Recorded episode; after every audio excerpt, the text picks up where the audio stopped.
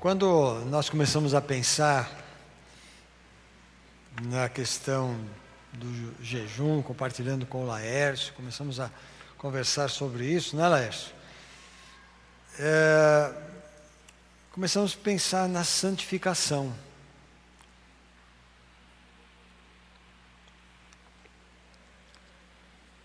Então, no primeiro domingo desse ano, eu compartilhei sobre a necessidade da santificação. Sem santificação, ninguém verá a Deus. É através do jejum, uma forma que nós buscamos a nossa santificação. Por quê? Porque na vida cristã, muitas vezes nós temos nossas fraquezas e caímos. Semana passada compartilhamos justamente sobre isso, sobre como a gente tem um declínio espiritual. Nós temos causas que nos fazem declinar espiritualmente. E hoje queria compartilhar com vocês o maior dos privilégios. Nós temos o maior dos privilégios, porém, não cumprimos o maior dos privilégios. Nós somos privilegiados, mas não, não fazemos uso desse privilégio que temos. Uh, eu achei esse artigo, A Humanidade de Deus, é muito interessante você ler, está no boletim. Ele fala sobre a linguagem né, que é humana para falar sobre Deus, os antropomorfismos, nome bonito que você pode usar, né? E você aqui tem, por que, que ele é usado como a, a mão de Deus, como Deus tem olhos, né? Mas Deus é espírito, ele não tem mão, não tem olhos, mas por que, que foi colocado isso aqui? Leia isso depois. Isso é teologia, isso é teologia pura, né? teologia pura, teologia da Bíblia, tá? Então, até começamos com santificação, depois começamos a pensar no declínio, e hoje nós queremos pensar com vocês sobre esse privilégio que nós temos e não fazemos uso desse privilégio. A igreja, a igreja, corpo de Cristo, ela tem condições de ser o lugar onde se renuncia a toda maldade. É na igreja, é o corpo. Eu fico pensando, fiquei me perguntando, qual é a necessidade que temos de ter maledicência na nossa vida? Fiquei pensando, qual é a necessidade de armazenarmos hipocrisia? Fiquei pensando qual é a necessidade de termos, a, a, abrigarmos em nosso coração a mentira. Como a, a, fiquei pensando qual é a necessidade que temos de manter o mau humor, por exemplo. Por que, que nós somos tão hábeis em destruir a comunhão? Nós temos uma habilidade sensacional de destruir a comunhão. Se nós usássemos esta habilidade que temos, em vez de destruirmos, mas promovermos a comunhão, nós veríamos coisas tão diferentes na sociedade, no mundo. Deus não procedeu assim para conosco. Maldade, maledicência, hipocrisia, mentiras não precisam estar presente na vida do salvo. E é isso que Pedro nos ensinou. Abra sua Bíblia lá em Pedro. Primeira carta de Pedro, capítulo 2. Primeira carta de Pedro, capítulo 2.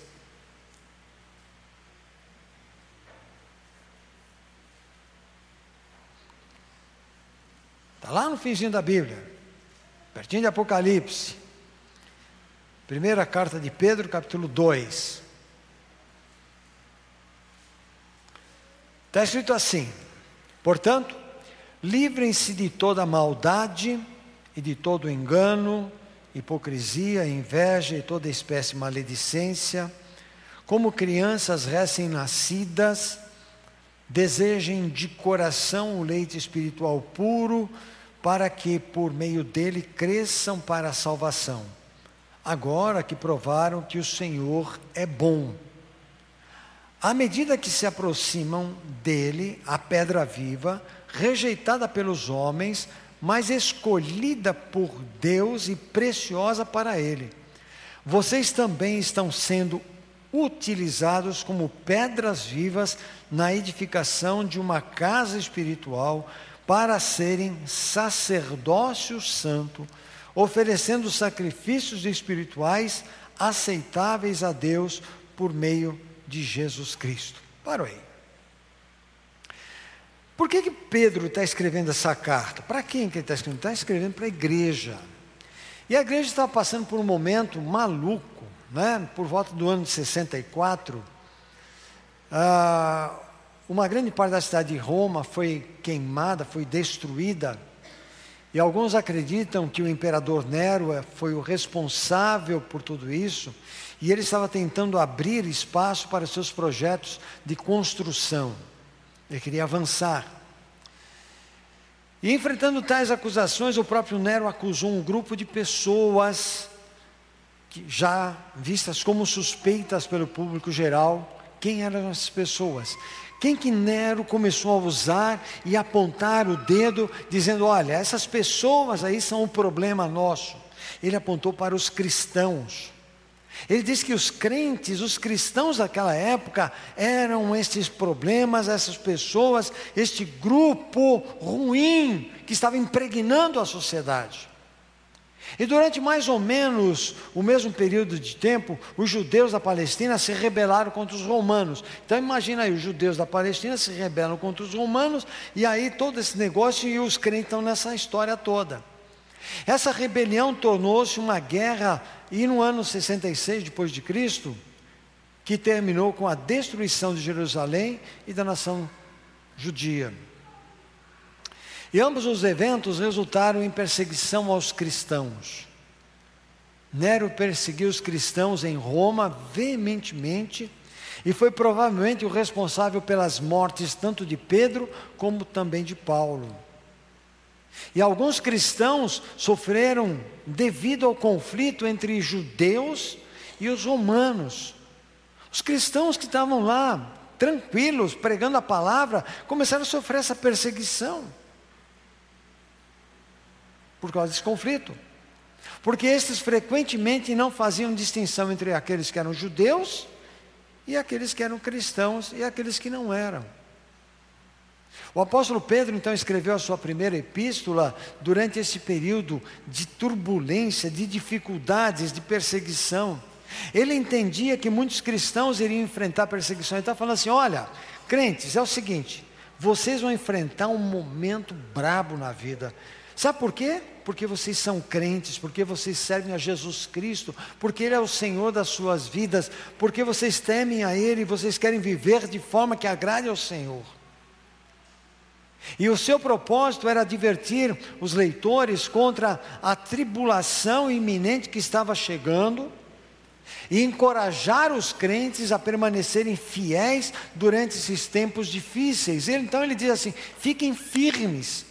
E quando nós lemos a Bíblia, em outra versão, ah, eu estava lendo a de Almeida corrigida, e é interessante que Pedro chega uma hora que ele diz assim: olha, cingindo os vossos lombos, e a ideia é interessante porque cingir os lombos era aquela pessoa, porque naquela época o que, que acontecia? As pessoas tinham aqueles, aquelas túnicas compridas, né? Aquela, aquela Laércio que você vê um dia aqui, lembra Laércio? Né? Então, como é que ia fazer os trabalhos? Como é que fazer os, as, as, os serviços de ar? Então, eles pegavam um cinto e amarravam aquele cinto, cingindo assim para poder executar a tarefa. Ele está dizendo assim: olha, crentes, vocês têm que cingir os vossos lombos para realizar a tarefa que vocês estão sendo chamados para realizar. Não fique com o vestido solto, não, porque vocês vão se, vão se embaraçar aí, vocês vão tropeçar amarre isso daqui, cinja os vossos lombos e comecem a trabalhar. E qual é o nosso maior privilégio? Qual é o maior privilégio que eu tenho que você tem como crente em Jesus Cristo? Às vezes nós não fazemos nem ideia disso daí. Que privilégio que eu tenho como crente em Jesus Cristo. E aqueles crentes sabiam desse privilégio. O maior privilégio que eu tenho, que você tem, é de transmitir a palavra de Deus, de transmitir um evangelho de esperança e dizer às pessoas que existe esperança para aquele que está no pecado, que existe esperança para aquele que está na sarjeta, que existe esperança para aquela prostituta que está lá na, na Avenida Industrial, para aqueles travestis que lá estão, existe esperança. Existe esperança para aquele homem que mora lá no Morumbi, rico, que fica trancado o dia inteiro. Existe esperança para ele. Existe esperança para aquele que está na favela. E existe esperança para a pessoa. Existe esperança em Jesus. E nós temos isto, temos esse privilégio de transmitir essa palavra. E nós não devemos transmitir apenas essa palavra de maneira verbal ah, verbalizar tudo isso daí, mas devemos transmiti-la com a nossa própria vida. As pessoas precisam ver em cada um de nós esta vida transformada. Por isso que ele diz assim: deixando, livrem-se de toda maldade, de todo engano, de hipocrisia, inveja de toda maledicência. Veja no capítulo 1, verso 3. Olha que interessante. Bendito seja o Deus e Pai de nosso Senhor Jesus Cristo, conforme a sua grande misericórdia para com você. Ele te regenerou para uma esperança viva por meio do que da ressurreição de Jesus Cristo dentre os mortos, para que você para uma esperança que jamais poderá perecer, macular-se ou perder o valor. Herança guardada para você, crente em Jesus Cristo, nos céus para você. Que privilégio! Só o crente sabe disso. O crente sabe disso que tem algo separado, reservado para ele, porque há uma esperança em Cristo Jesus. Por que, que as pessoas estão se matando do jeito que estão? Por que, que estão se drogando do jeito que estão? Por que estão fazendo o que estão fazendo? Estava conversando com o Rodrigo hoje, de manhã no café, antes de sairmos, e nós estamos falando justamente sobre isso. Como é triste. Sabe por quê? Não tem esperança. Sem esperança. E nós temos esse privilégio. Que privilégio, que privilégio que nós temos. A minha vida, a sua vida deveria se transformar em um veículo de transmissão da palavra do Deus eterno. Essa palavra viva do Deus eterno. E é interessante, você tira Tira essa ideia de capítulo e versículo e você, né, tem os títulos aí, que nem aqui nessa versão que eu tenho aqui da NVI, está assim, louvor a Deus por uma esperança viva, depois tem exortação à santidade, pedra viva e o povo escolhido. Se você tira isso, tira os números aí e você vai lendo, porque está tudo entreligado. O capítulo 2 está diretamente ligado com o capítulo 1. Você não pode ler o capítulo 2, ah, que maravilha o capítulo 2, que bênção, ou ler o capítulo 1, um, ah, maravilhoso o capítulo 1 tal, mas ele está dizendo do capítulo 2 também, você precisa do capítulo 2. E é interessante que ele fala no verso 3 de uma semente, na outra versão ele fala de uma semente incorruptível, no verso de número 13, por exemplo. Olha lá no verso de número 13. 1 Pedro 1,13. Portanto, estejam com a mente preparada, prontos para agir, estejam alertas e ponham toda a esperança na graça que será dada a vocês quando Jesus Cristo for revelado. Como filhos obedientes, não se deixem amoldar pelos maus desejos de outrora, da tua vida lá de trás, quando você vivia na ignorância.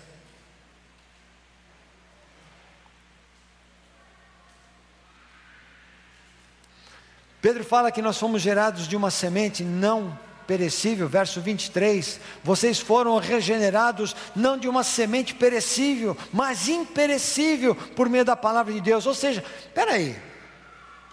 Normalmente, normalmente a semente quando plantada, ela apodrece para germinar, não é isso? E Jesus usou essa expressão. Ele fala do grão que se ele não morrer, não pode dar fruto. Eu tenho que morrer para mim, para o meu eu. Mas a semente que foi plantada em mim, essa palavra viva, não morre. A semente que foi plantada é viva, porque o Jesus que veio morar em mim é vivo, e esse dá fruto. Agora, se eu continuar no meu eu e não morrer para mim mesmo, eu não vou dar fruto. Porque o meu orgulho vai ser tão grande que não permitirá isso. Você foi gerado por uma semente incorruptível, algo que não se deteriora, algo que está dentro de você em Cristo Jesus. Então, quando Carol cantou sobre Jesus, quando nós cantamos com o grupo sobre Jesus, que esse Jesus pode fazer, é esse Jesus vivo, imperecível, ele não morre, ele está vivo, e ele vem habitar em nós, mediante a ação do Espírito Santo. A Trindade Divina habita em nós, e não morre. E aqueles crentes, quando Pedro escreve, eles estavam sofrendo por causa de Cristo. Porém, eram convidados a celebrar a Cristo, mesmo em meio às tribulações, mesmo em meio às dificuldades, mesmo em meio aos sofrimentos que eles estavam passando, eles foram convidados a celebrar Jesus Cristo. E é em meio das tribulações e sofrimentos que nós somos, que somos possibilitados para falar do Deus da esperança do nosso coração. Só podemos transmitir aquilo que vivenciamos. Só posso transmitir aquilo que eu vivo.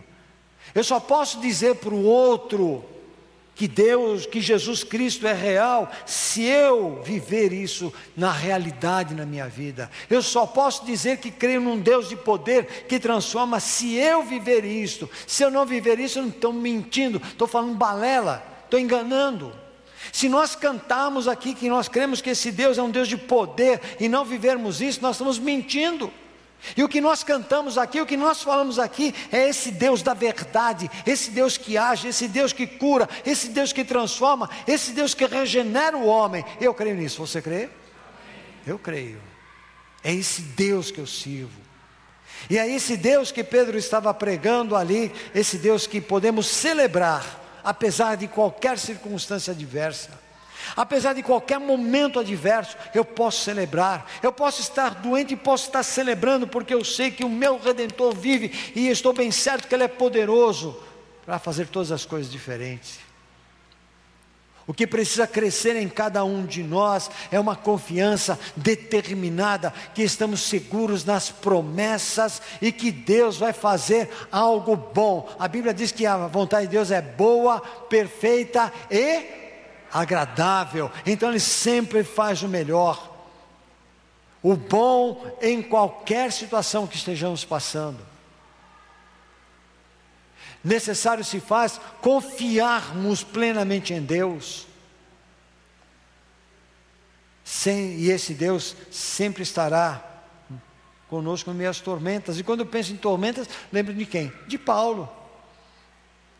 Estava lá aquele turbilhão enorme, ele lá no capítulo 27, ele diz assim para o povo lá: olha, porque esta mesma noite, um anjo de Deus veio falar comigo, veio bater um papo comigo, e aquele anjo, do Deus que eu sou, que eu sirvo, esse Deus que eu temo, esse Deus que eu reverencio, esse Deus que eu creio, esse Deus que me conduz a minha vida, sabe, ele veio falar comigo essa noite. E eu estou conclamando vocês a fazerem diferente. A circunstância era diversa, muito adversa, mas Paulo toma uma atitude diferente. Diz assim: Olha, Deus veio falar comigo, sabe? Não vai morrer ninguém, não. Não vai morrer ninguém, não. Porque o Deus que eu sirvo disse que não vai morrer ninguém. Pode crer em mim. Como é que eu posso medir a maturidade cristã? Como é que você mede a sua maturidade cristã? Você mede a sua maturidade cristã, sabe como? Pela semelhança que você tem com Jesus Cristo. Vamos ver a Bíblia, Efésios. Carta de Paulo aos Efésios, capítulo 4.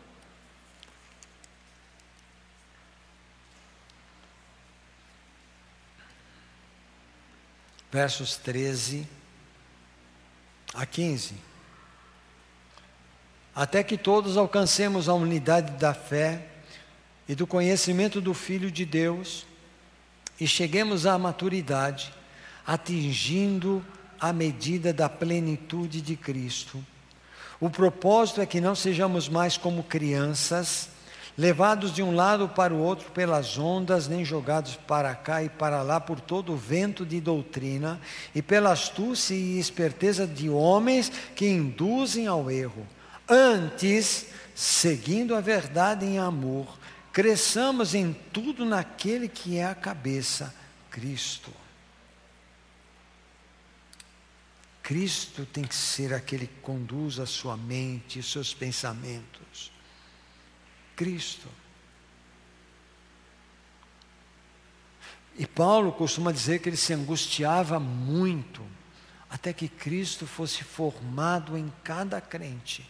Gálatas 4,19 diz: Meus filhinhos, por quem eu sinto de novo dores de parto, até que Cristo seja formado em vocês. Dor de parto, só as mulheres sabem que aí pode estar dizendo assim: Ó, estou me comparando com as mulheres que sentem dores de parto. Até que Cristo seja formado. Será que a gente está sentindo isso? Você sente isso? Até que Cristo seja formado na vida da pessoa? O que é que você necessita para transmitir a palavra de Deus? E o texto de Pedro, ele diz tudinho para você. Cinco coisas aí básicas. Primeira coisa que você tem que fazer. Primeira coisa está no, no capítulo 2, verso 1. Está lá, claríssimo para você. Está dizendo assim, ó. Primeira coisa, se desfaça de tudo aquilo que é incorreto na tua vida. Se desfaça de todas as atitudes incorretas que há na tua vida. Vou repetir. Se desfaça de todas as atitudes incorretas. Vamos dizer junto? Vamos colocar diferente, tá? Desfazer todas as atitudes incorretas, ok? Vamos lá? Desfazer todas as atitudes incorretas. Primeira coisa. As atitudes incorretas, elas se tornam empecilho para comunicarmos a palavra de Deus. O nosso testemunho não é eficaz, o nosso testemunho não é abrangente. E atitudes incorretas são peculiares ao quê? A minha velha natureza. E elas sempre estão presentes no velho homem. Eu preciso ter o, o, os lombos do entendimento, né? como na outra versão diz, né? ter os lombos do entendimento ajustado adequadamente. Eu preciso estar a, a entender adequadamente as coisas. O meu velho homem não pode predominar, o meu velho homem não pode ter prioridade na minha vida, mas o novo homem sim. E o novo homem, para ter essa prioridade, para que ele se desfaça das atitudes incorretas, ele precisa estar com Jesus Cristo na mente e no coração. E o que isso quer dizer? Quer dizer que os cristãos não devem viver conforme os desejos mundanos que tinham antes de crerem em Jesus. Ou seja, quando eram ignorantes. A nossa ignorância, quando estamos ignorantes na nossa vida. E ele diz no verso 14: Como filhos obedientes, não se deixem amoldar por maus desejos de outrora, quando viviam na ignorância. Não, não, você não vive mais nisso, a sua vida agora é diferente, você tem uma vida diferente. Você precisa tirar a sujeira, sabe? Pegar uma vassoura e jogar o lixo no lixo. Uma vassoura para varrer e limpar tudo. E o Senhor Jesus te dá essa ferramenta para você se limpar. E limpar é atitude diária. Naquele tem uns, uns acumuladores, né? Como é que ele chega naquele ponto de ter tanta coisa acumulada? É um dia que ele acumula um negocinho, é outro dia que acumula mais um negocinho, é outro dia que vai acumulando um negocinho, e com os anos vai passando, o que vai acontecer? Está entulhado. E a gente faz isso. Quantas vezes a gente vai guardando uma coisinha aqui, vai guardando uma coisinha ali, vai guardando uma coisinha ali. Eu peguei uns dois dias aí para fazer uma, um catado lá, na minha, lá nas minhas estantes. Falei, meu Deus, quanta coisa. Sabe o que eu tinha lá guardado? É que eu, meu tempo. Sabe aquela, aqueles disquete? Disquete.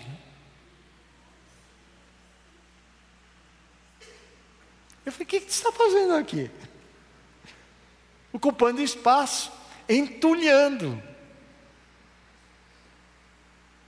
Lixo. De vez em quando nós temos que fazer essa varredura na nossa vida. Senão nós entulhamos comportamentos ruins.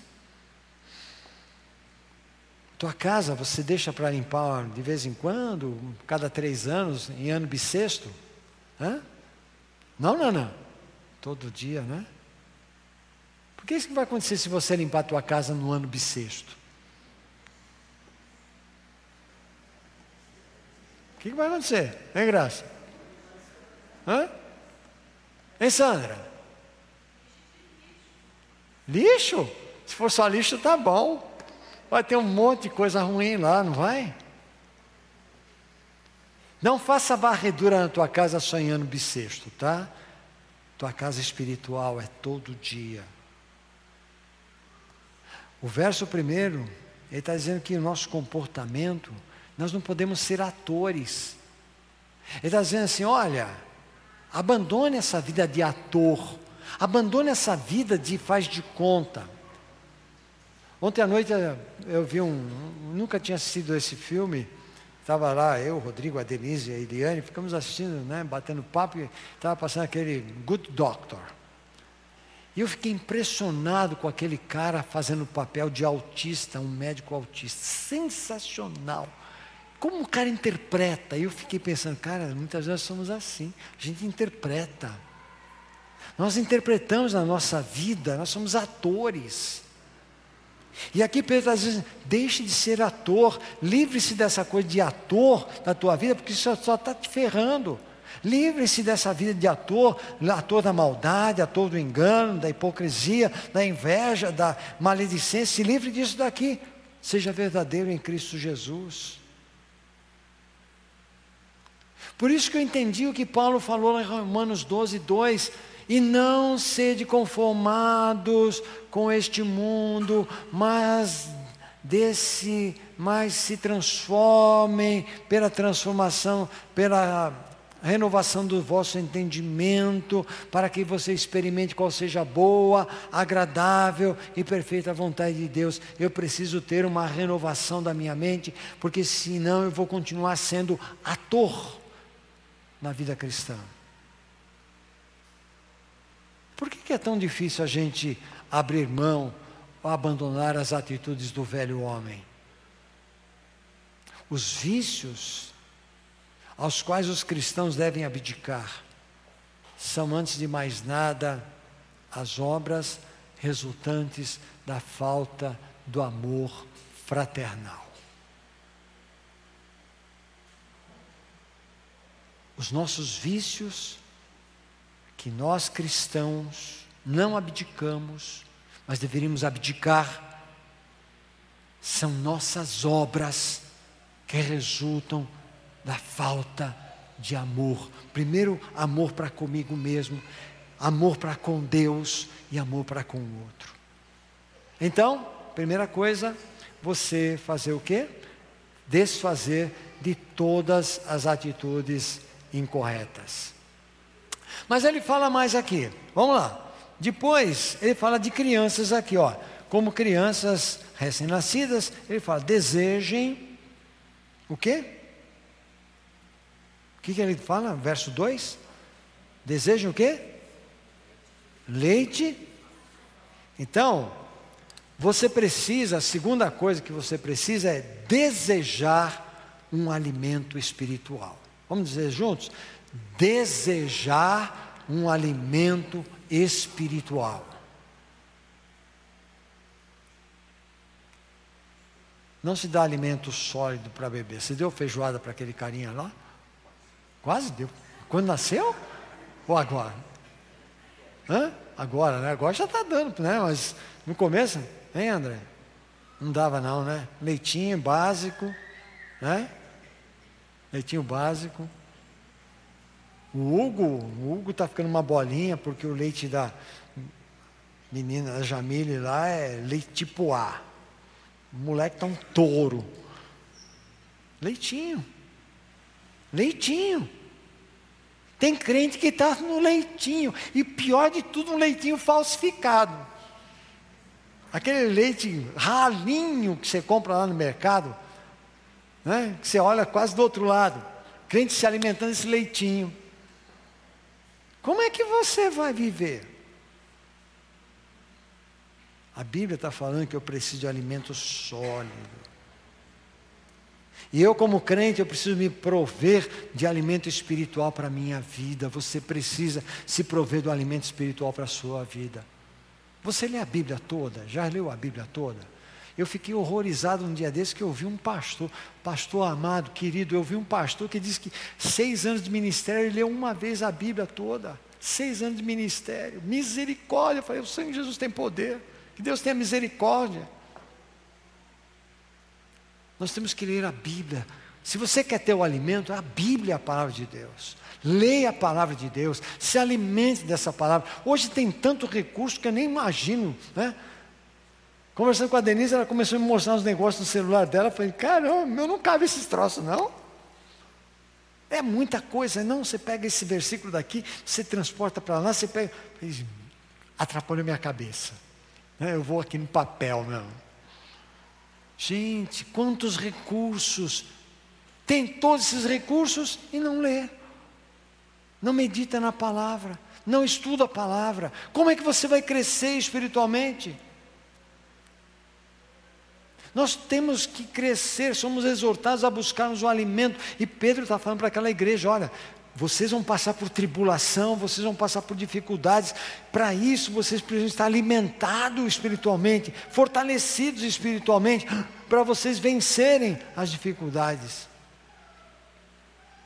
O alimento que eu preciso está na palavra de Deus e tem Jesus Cristo como seu conteúdo.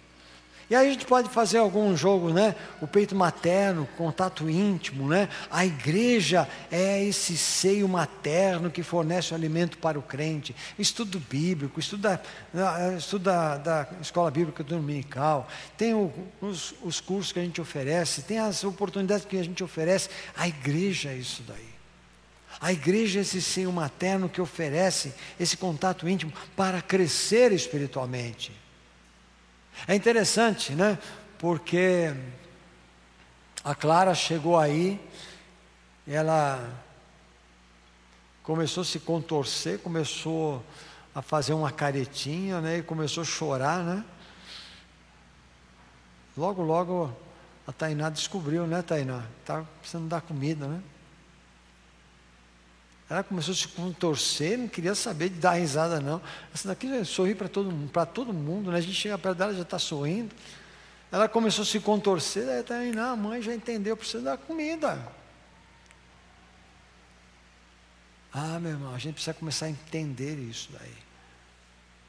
Precisamos desse conteúdo da palavra que nos dá energia, que nos dá calor, o fortalecimento. E quando alimentamos nossa alma, adquirimos energia para transmitirmos a palavra de Deus com fidelidade.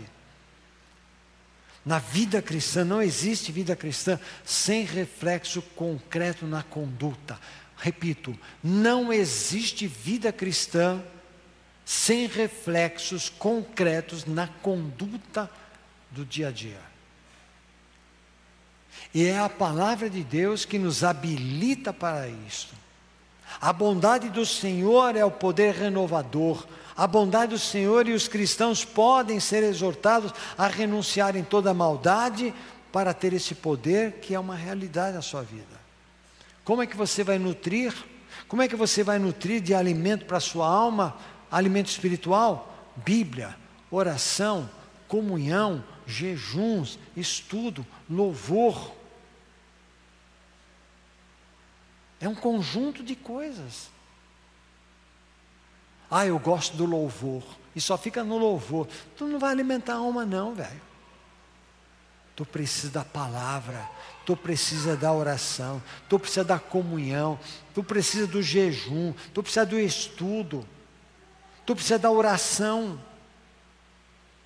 Desejar, desejar o alimento sólido. Mas também não basta desejar. Você pode ter uma coisa bem bacana, né? Você pode ter uma, uma tainha. Ó, olha só. Vamos lá, imagine uma tainha desse tamanho, frita, com cebola bem frita, bem frita. Estão imaginando isso? Hã? Oh, né? Show de bola, hein? Vocês só estão imaginando. Se vocês não provarem a tainha, aquela cebolinha, como que você vai dizer que é bom? Você não vai dizer que é bom. Aquela panceta, né? Cadê o pessoal da panceta aí? Hã? Aquela panceta recheada. Lembra, lembra lá que o Daniel fez lá? Lembra, Gabriel? Hã? Aquela panceta lá, né? Não adianta a gente ficar olhando ela, dava só ficar olhando? Tinha que provar, não tinha, Gabriel? Depois que provou, o que aconteceu? Sumiu. Aí tinha gente passando o dedo assim, querendo. Hã? Poucos provaram, porque desapareceu tão rápido. Não adianta a gente falar, né? A gente tem que provar. Se eu falar que a palavra de Deus é boa, ah, é mesmo. Mas se você não provar, não vai, não vai ser legal. E quanta gente dizendo tanta besteira, quanta gente dizendo coisas que a Bíblia não diz. Quanta gente fazendo uso da Bíblia para justificar algumas teorias. Por exemplo, há um bom tempo atrás eu vi um documentário da Igreja de Satanás que eles usam Mateus, Marcos capítulo 16, verso 18, é, e pegarão nas serpentes e se beberem alguma coisa mortífera, nada te fará dano. E uns caras morreram, porque está tá escrito, a igreja de Satanás, foram lá experimentar mesmo e, e pff, aguentaram, né? Mas eles justificam esse texto que está na Bíblia para dizer que é a teoria deles, para dizer que é uma doutrina. Doutrina é quando você pega um conjunto de coisas e forma a doutrina. Aqui é um texto esporádico, não é uma doutrina. Espero que vocês não vão experimentar lá, ver se a serpente morde mesmo, né? tomar um veneninho para ver se é bom, né? Provar. Prove a palavra de Deus, essa palavra pura, verdadeira e quando nós pervertemos a palavra de Deus, tiramos dela o seu poder. Quando você começa a perverter a palavra de Deus, o poder dela começa a desaparecer. Quando nós começamos a perverter a palavra de Deus, nós começamos a falar de prosperidade, começamos a falar de dinheiro, começamos a falar de outras coisas e não da palavra de Deus. E hoje tem tanta gente pervertendo a palavra de Deus. Pecado? Nossa, pastor, pecado, que coisa horrorosa, não fala disso, mas está na Bíblia. Pecado está na Bíblia. Pecado é desobediência a Deus. Pecado é quando você vira as costas para Deus e faz as coisas da tua maneira.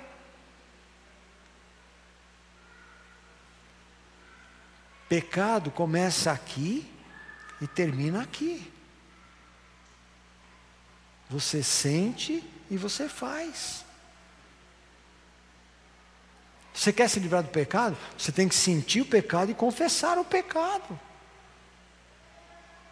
Tem que sentir o negócio feio e confessa. Porque se não confessar, a coisa vai continuar e vai ficar aqui. Você vai ter aqui e vai, ah, vai fazer. Pecado é isso. Quantas vezes nós sentimos né, aquele desejo, né? Ai, que coisa maravilhosa. E alimentamos aqui. Para. Sentiu? Oh, Senhor, estou sentindo um negócio aqui esquisito que vai contra a tua vontade. Misericórdia. Sabe como você resolve isso daí? Voltar ao estudo da palavra de Deus. Voltar ao estudo da palavra de Deus para você absorver poder que emana dela. Voltar ao conhecimento profundo da Bíblia, para não ingerirmos um alimento adulterado, pobre, fraco, mas tomar posse do alimento puro. Então você precisa desejar provar. Quarto lugar, você precisa desejar confiar em Cristo como pedra viva. Está aqui no texto. Vamos lá, está tudo no texto. Só estou trazendo uma linguagem que vocês possam entender. Olha lá. É, à medida que dele nos aproximamos de Jesus Cristo, a pedra viva rejeitada pelos homens, mas verso 4. Vamos dizer juntos? Desejar confiar em Cristo como pedra viva? Vamos dizer juntos? Desejar confiar em Cristo como pedra viva. Em Cristo nós nos tornamos, ou seja, somos feitos pedras vivas. Para quê? Para comunicarmos que Cristo é a esperança viva. Jesus disse: Eu sou a pedra que os edificadores reprovaram lá em Mateus rejeitaram. E essa expressão que Jesus usou em Mateus está em um Salmo 118, verso 22. A pedra que os edificadores rejeitaram tornou-se a cabeça da esquina. Rejeitar a Cristo é rejeitar o convite de se tornar vivo. Então, quando você, quando a pessoa rejeita o convite de aceitar Cristo como Senhor Salvador, está dizendo assim: eu não quero me tornar vivo. E quando eu digo assim, eu quero me tornar vivo, eu estou deixando a condição de um morto espiritual, para me tornar um vivo espiritualmente. E é interessante, eu comecei a pensar nisso daqui quando estava meditando. Não existe, meu irmão, não existe, minha irmã, na vida cristã, fora da comunidade de fé. Não existe. A Bíblia está falando casa espiritual, não é? não é isso que o texto diz? Casa espiritual, sendo Cristo a pedra angular. Cada cristão, individualmente, ele diz assim: quando eu sou, estou em Cristo, me torno uma pedra viva. Não sou mais pedra morta. Pedra viva vive com pedras vivas. Pedras vivas andam com pedras vivas. Pedras vivas não andam com pedras mortas, mas sim com pedras vivas. E Jesus é pedra viva, porque nós somos construídos sobre ele. E o crente é chamado de pedra viva porque Cristo deu a sua vida para tornar você em pedra viva. E Pedro nos faz lembrar que a pedra angular é também aquela que os homens rejeitaram e aí Pedro está falando para aqueles crentes: olha, a tribulação vai vir, as dificuldades vão vir, mas não esqueçam, vocês são pedras vivas. Para quê? Para que vocês façam diferença nisto. A hostilidade da qual a igreja é objeto, e o sofrimento que a igreja suporta, está em conformidade com o que Jesus passou. Você já passou por tribulação, por dificuldade como crente? Você já foi rejeitado como crente? Eu já fui. Ih, o cara é crente, ó. De repente você não tem mais amigos. Porque você é crente. Quando você fala que você é crente para algumas pessoas, a pessoa vai, ó, começa a fugir. Não é verdade? Porque você começa a incomodar. Porque o crente começa a incomodar.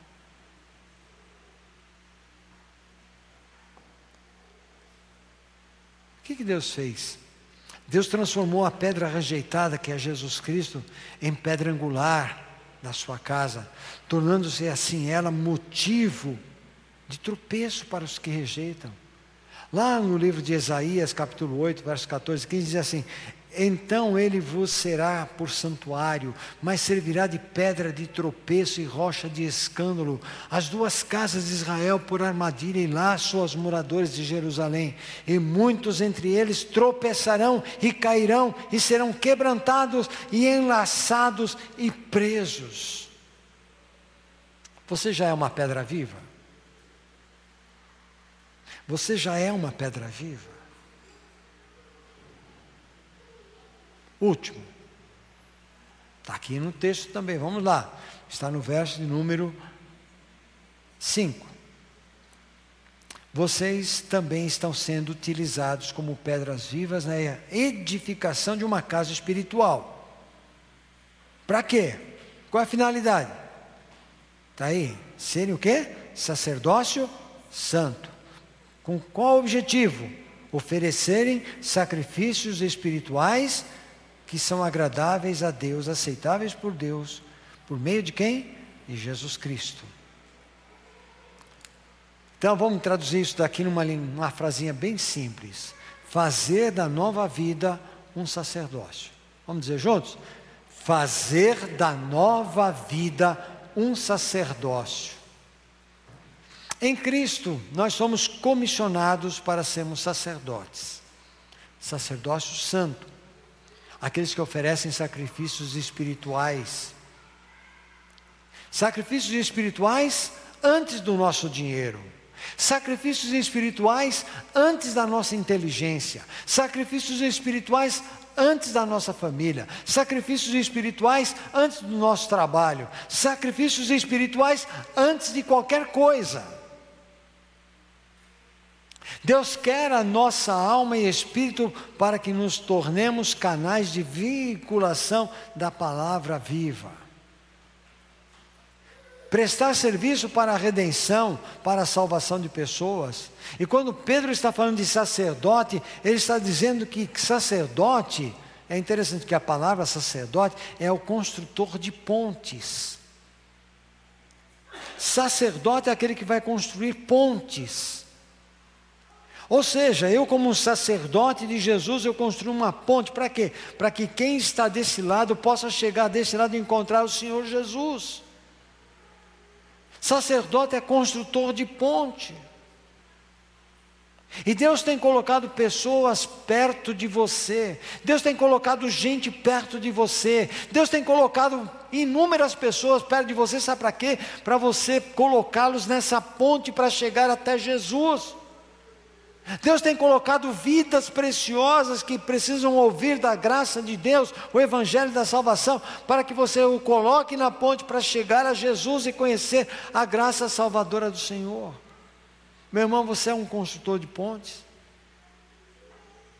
Você tem desenvolvido o seu ministério de sacerdote de Deus?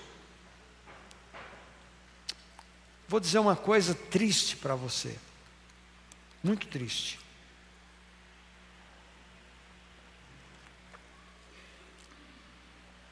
Quando a gente fala disso, sabe que Deus encontra resistência, resistência inclusive na comunidade de fé. Deus encontra resistência em cada um de nós. Deus encontra resistência também no pregador. Quantas vezes Deus está falando para mim assim, Clóvis, você tem que pregar isso. Não, Senhor, eu quero pregar isso. Clóvis, você tem que pregar isso. Não, eu quero pregar isso. Então tá, prega, você vai ver, não vai dar em nada.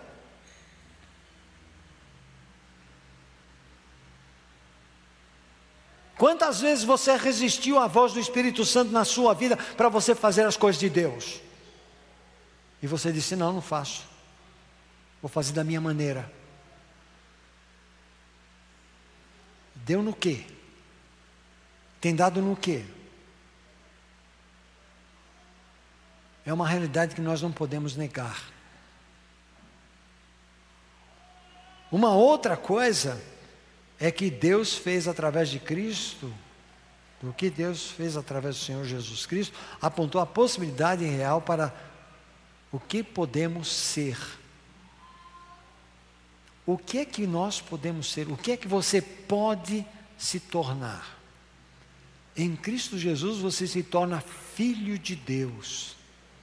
Em Cristo Jesus, você se torna um construtor de pontes. Em Cristo Jesus, você se torna pedra viva. Em Cristo Jesus, você se torna um sacerdote santo. Em Cristo Jesus, você se torna uma casa espiritual. E se você ainda não agarrou esta chance, agarre-a hoje. E essa é a chance que a gente tem de experimentar o poder salvador do Senhor. Sabe, mas eu tenho que abrir mão. Eu tenho que me livrar. Eu tenho que me limpar. Ter o desejo do alimento espiritual permite que você seja edificado como casa espiritual. Você em Cristo faz parte do povo de Deus e desta forma viva e desta forma viva você pode declarar isto ao mundo. Viva como casa espiritual e deixe, abandone tudo aquilo que é ligado à velha natureza e passe a desejar tudo aquilo que é espiritual, para você se tornar aquilo que Deus quer que você se torne. Que Deus nos abençoe.